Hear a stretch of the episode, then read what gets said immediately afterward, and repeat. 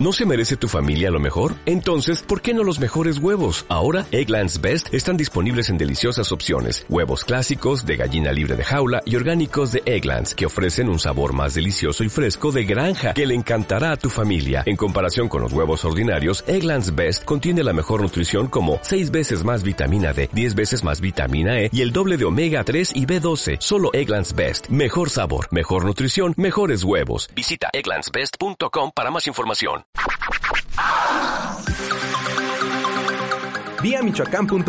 Planea tu visita.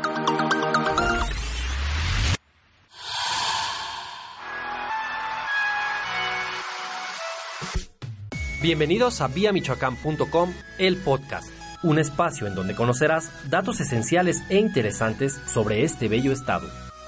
Escucharás sobre su intrigante historia, sus escalofriantes leyendas urbanas, recomendaciones turísticas, sobre sus artistas y artesanos, tradiciones y cultura, sus pintorescas festividades y sobre todo el espíritu de su gente.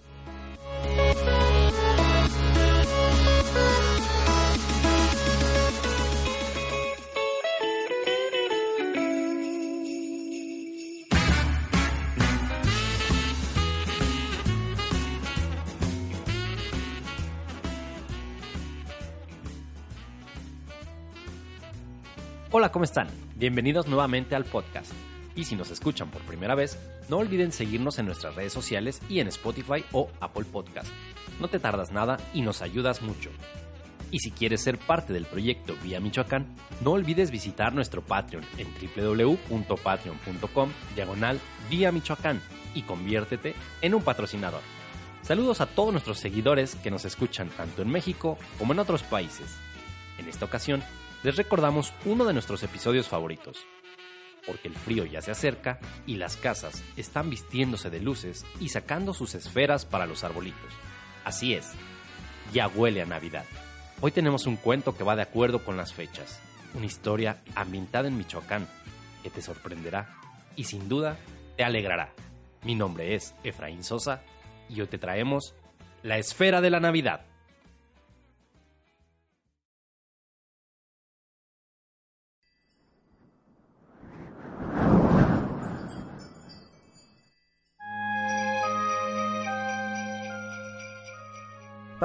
Ya viene diciembre. Así es, Joaquín. Hay que terminar las esferas. Betty, ayúdale a tu hermano a cargar las canastas para ir a venderlas. Sí, papá, ya voy.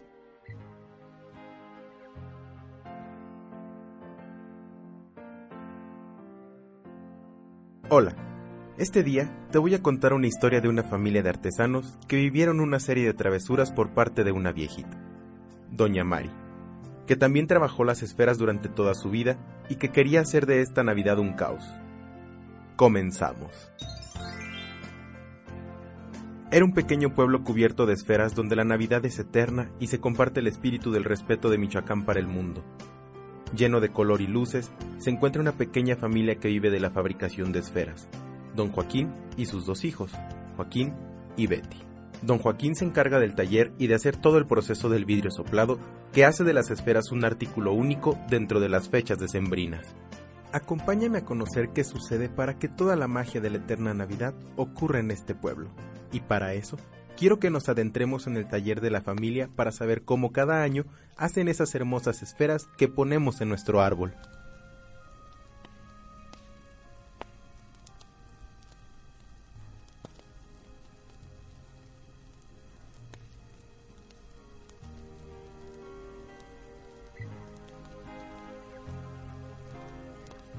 Oye papá, ¿desde cuándo haces esferas? Es una historia muy larga que algún día te contaré. ¿Y cómo se hacen las esferas, papá?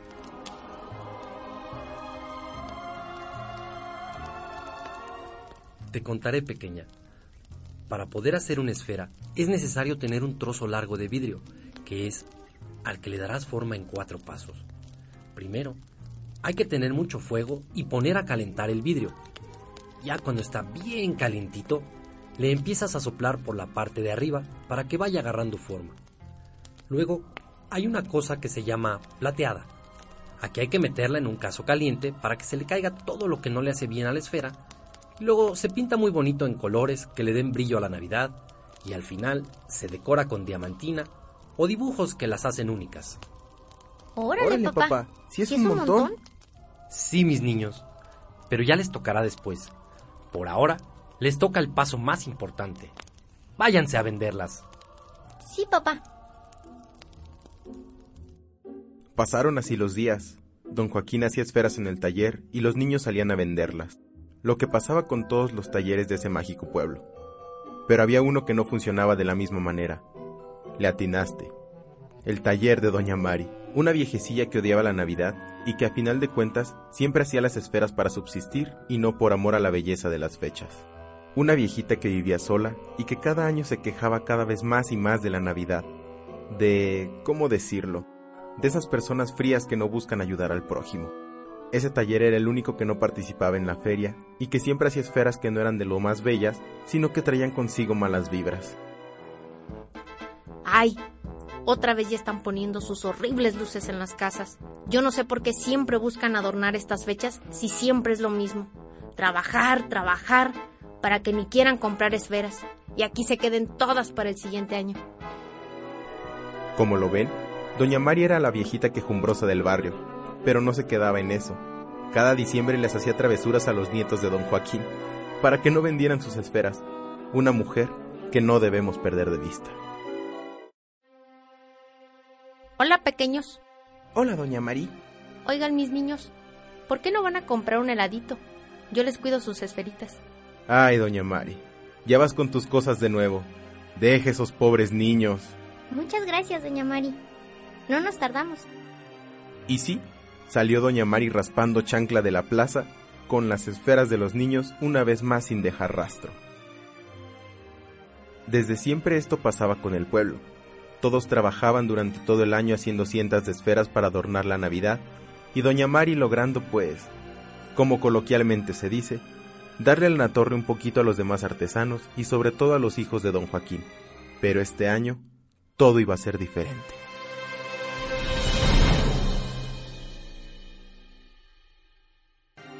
Papá, papá, doña Mari se llevó nuestra canasta de esferas. ¿Cómo? Nos prometió que cuidaría nuestras esferas mientras nosotros íbamos por un helado. Esa señora amargada. En fin, no hay problema. Descansen por hoy. Mañana comenzaremos a vender en el taller. Antes de continuar con don Joaquín y su familia, remontémonos 28 años atrás. Doña Mari era joven y muy bella, era la mujer más perseguida del pueblo. Mari estaba entusiasmada, pues era novia de un apuesto joven minero. Todas las mañanas, el joven se disponía a caminar por el pueblo para dirigirse a su trabajo en la mina. A Heriberto González Vega, novio de la señorita, le tomaba menos de 15 minutos recorrer la comunidad para llegar a su destino. Claro, no sin antes pasar al santuario de la Santísima Virgen del Carmen para darle gracias por un día más de vida. Más tardó en despedirse de la zona cuando de pronto un estruendo invadía el pueblo.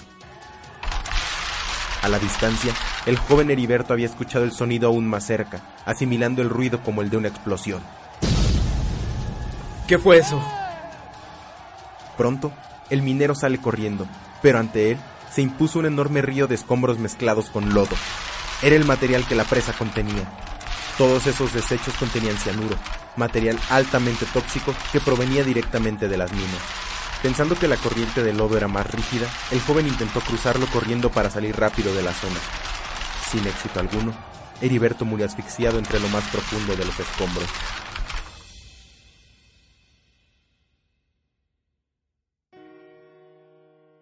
Sin duda alguna, la tragedia movió rápidamente al pueblo para tratar de salvar a los pocos que quedaron atrapados vivos en el desastre. Mari, preocupada por la situación, corrió en busca de su amado. Pasaron los días hasta que en uno de ellos recibió la lamentable noticia. La primera Navidad después de lo acontecido no fue la misma, y Mari lo sabía. Para ella, la desolación fue algo inevitable. Quedó amargada, sola y sin sentimiento. En 1955, Mari recuperó un poco de aquellos sentimientos que creyó haberlos perdido. Conoció a un joven llamado Joaquín Muñoz Horta, que durante algunos años le recobró un sentido a la vida después de aquel trágico accidente. Pasaron más años y en 1960 Joaquín decide terminar su relación con Mari. Las razones, él decidió emigrar a los Estados Unidos para buscar una mejor vida, dejando atrás el amor que había sembrado en aquella mujer. Ahora sí, mi vida vuelve a ser la misma penumbra que en el 37.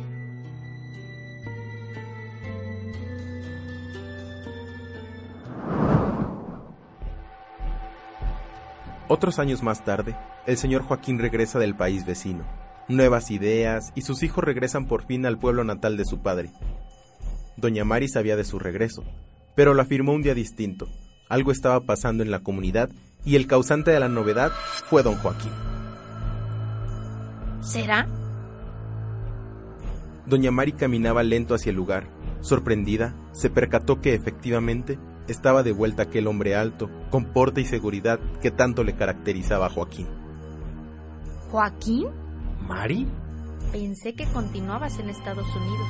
Digo, la vida y las oportunidades son mejores con los gringos. Todos pensarían eso. Pero no hay nada como regresar al hogar y aportarle algo a la comunidad que me vio nacer. No me sorprende. Usted siempre tan amable. Espérame aquí. Hay algo que quiero mostrarte. Don Joaquín ingresó a su casa, algo diferente. La cochera era vestida por artefactos extraños, como si se tratara de una fábrica. Mira, estos son mis dos hijos, niños. Saluden a Doña Mari, una vieja amiga del pueblo. Doña Mari no soportó el cambio. Ella deseaba con ganas formar una familia con don Joaquín. Pero ante su sueño truncado por el tiempo y la distancia, se volvió a enojar al grado que nuevamente la amargura la visitaría. Tengo que irme.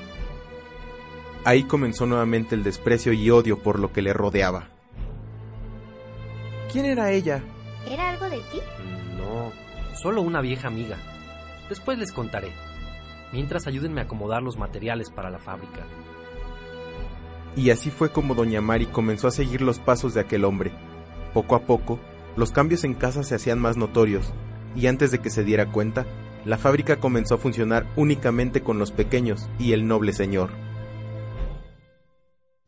Papá, ¿cuándo comenzaremos a vender las esferas?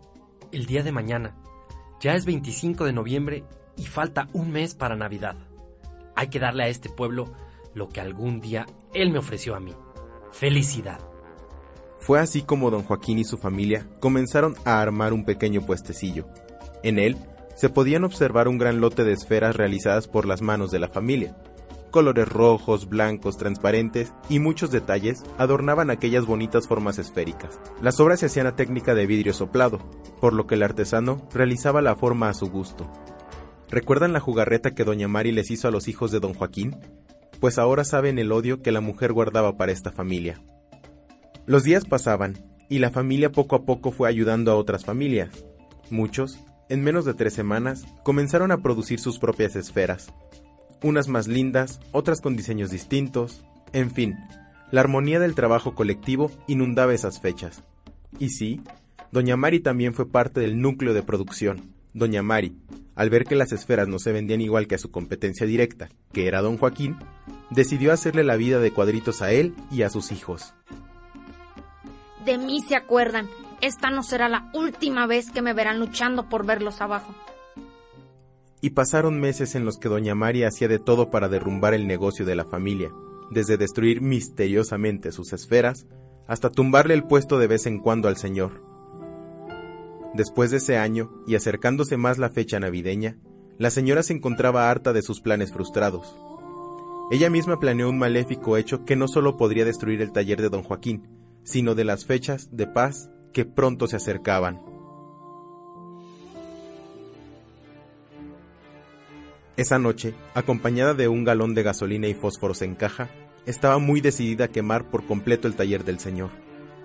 Antes, decide prender una veladora para la imagen de la Santísima Virgen del Carmen, pero un movimiento brusco hizo que la vela cayera al suelo, muy cerca del bote que contenía el líquido flamable. Lo esperado ocurrió, pues las llamas producidas por la reacción que empujó la gasolina para que se derramara sobre el suelo poco a poco consumiera su habitación. Así es. La desesperación de Mari era enorme. Las llamas poco a poco la encarcelaban en un mar de humo mientras los gritos apenas podían escaparse de la ventana pidiendo auxilio. Aún recuerdo esas últimas palabras que a todos nos asustaron. Pero se arrepentirán. Jamás descansaré hasta lograr mi cometido. La Navidad no será la misma. Fue en esa última frase cuando ya no se volvió a escuchar su voz en el pueblo. Pasaron dos años y el pueblo se veía desolado y hundido económicamente. Nadie visitaba la colorida comunidad y los pobladores estaban preocupados por la situación. Papá, ya ha pasado un tiempo y después de la muerte de Doña Mari, nadie ha puesto un pie aquí. Me siento mal. Esto no va nada bien. ¿Dónde quedaron esos tiempos tan bonitos donde nuestros puestos se llenaban de turistas en espera de comprar esferas? Niños, háganme un favor. Dinos, Vayan con todos los artesanos y convoquemos a una junta para esta tarde. ¿aquí en el taller? Así es, 5 de la tarde. Aquí nos vemos. Los niños se separaron y fueron en busca de los artesanos que elaboraban las esferas. Había llegado la hora, y no hubo un solo artesano que no estuviera en casa de don Joaquín. Compañeros, nuestro gremio cae y no veo dónde encontrarle remedio. Don Joaquín, nos falta promoción. ¿Promoción?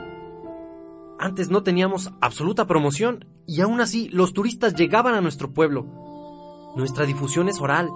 No hay que permitir que ese canal se extinga. ¿Recuerdan a Doña Mari?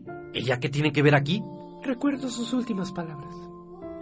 Era más una maldición que un grito de auxilio. Jamás descansaré hasta lograr mi cometido. La Navidad no será la misma. Eso fue lo que ella dijo. Era su vecina. Yo presencié todo. Mm, no creo que sea.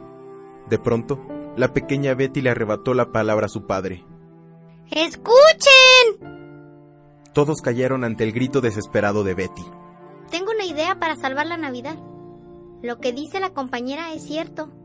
Aún el alma convive con nosotros. Inclusive no dudaría en decir que posiblemente se encuentre entre nosotros. He despertado con esferas rotas en mi habitación. A mi hermano le ha tocado verla correr por los pasillos de nuestra casa. Pero si ella está muerta... Sí, pero de alguna manera continúa conviviendo en este plano. Y no es solo mi caso. A mi papá, la señora de las esferas rojas, entre otros tantos la han visto. Bueno, ¿qué se te ocurre? Acercar la Navidad que jamás tuvo Doña Mari. Mi padre me contó que ella tuvo un amor hace tiempo. Era un minero que todos los días convivía con ella. Él era muy católico e iba diariamente al antiguo santuario de la Virgen del Carmen. Muere en el derrumbe mientras se persinaba ante la puerta de la iglesia. ¿Les parece si le damos a Doña Mari la Navidad que jamás tuvo? Una representación de amor y el alma que todos nosotros hemos dejado en estas fechas. ¿Cómo haremos eso? Sencillo. Todos aquí sabemos realizar esferas.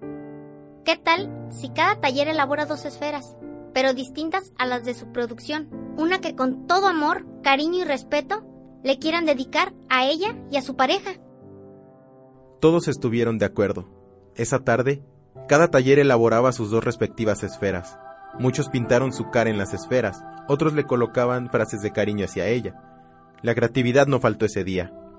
Días antes de Navidad, los artesanos se reunieron para adornar un pequeño árbol que colocaron a las afueras del santuario sepultado entre la tierra. Todos comenzaron a poner sus esferas. La nostalgia recorría el cuerpo de las personas que aportaron a la idea. Pero faltaba algo, ese toque que la fecha merita para verse llena de color. Oh, ahí viene. Por supuesto que era el faltante. Acérquense, pequeños, son ustedes la esperanza viva de la festividad.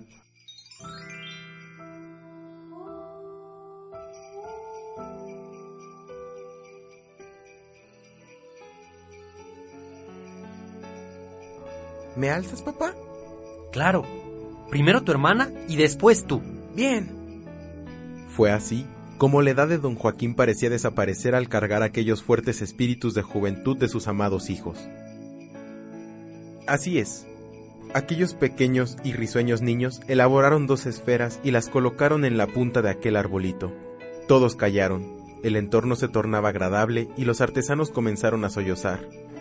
Lo que ellos vivían era bonito. Nadie había visto algo similar en aquella parte de Michoacán. Niños, gracias por enseñarme a mí y a los demás el valor de la amistad, esfuerzo y verdadera compañía. Mi hermana y yo te agradecemos. Tú fuiste quien nos enseñó todos esos valores. Los ahí presentes comenzaron a convivir entre sí, risas se escuchaban y el ambiente de compañerismo y amistad se podía palpar en el aire. Al día siguiente, las fábricas comenzaron a guardar todo, pues vieron que el pueblo seguía vacío. Esperan amigos, ¿es eso lo que creo que es? ¡Hijos! ¡Aún no guarden nada! ¡Vean quién nos visita! Los hijos de don Joaquín dejaron sus cosas y quedaron sorprendidos, al igual que el resto del pueblo, en ver grandes caravanas de autos acercarse poco a poco a Tlalpujagua. Turistas, camiones, niños y familias enteras se aproximaban y efectivamente, todos iban a adquirir esferas. Todo se vestía de color y fiesta. Nuevamente el pueblo veía una visita y su economía crecía y crecía. Inclusive los talleres comenzaron a fabricar más y más esferas. Ese día, todas las esferas se acabaron y las fábricas comenzaron a producir cada día más, hasta que Tlalpujagua se convirtió en la capital mundial de la esfera. Hoy en día, la comunidad es reconocida a nivel mundial por la calidad de trabajos que las manos artesanas producen en esos talleres durante todo el año. Y bueno, se preguntarán quién soy. Mi nombre es Joaquín, hijo de don Joaquín Muñoz Horta. Actualmente, continúo con la producción de esferas en el pueblo natal de mi padre. Y así, todos los años, se repite la historia que viví con mi padre y mi hermana. ¡Qué chulos recuerdos!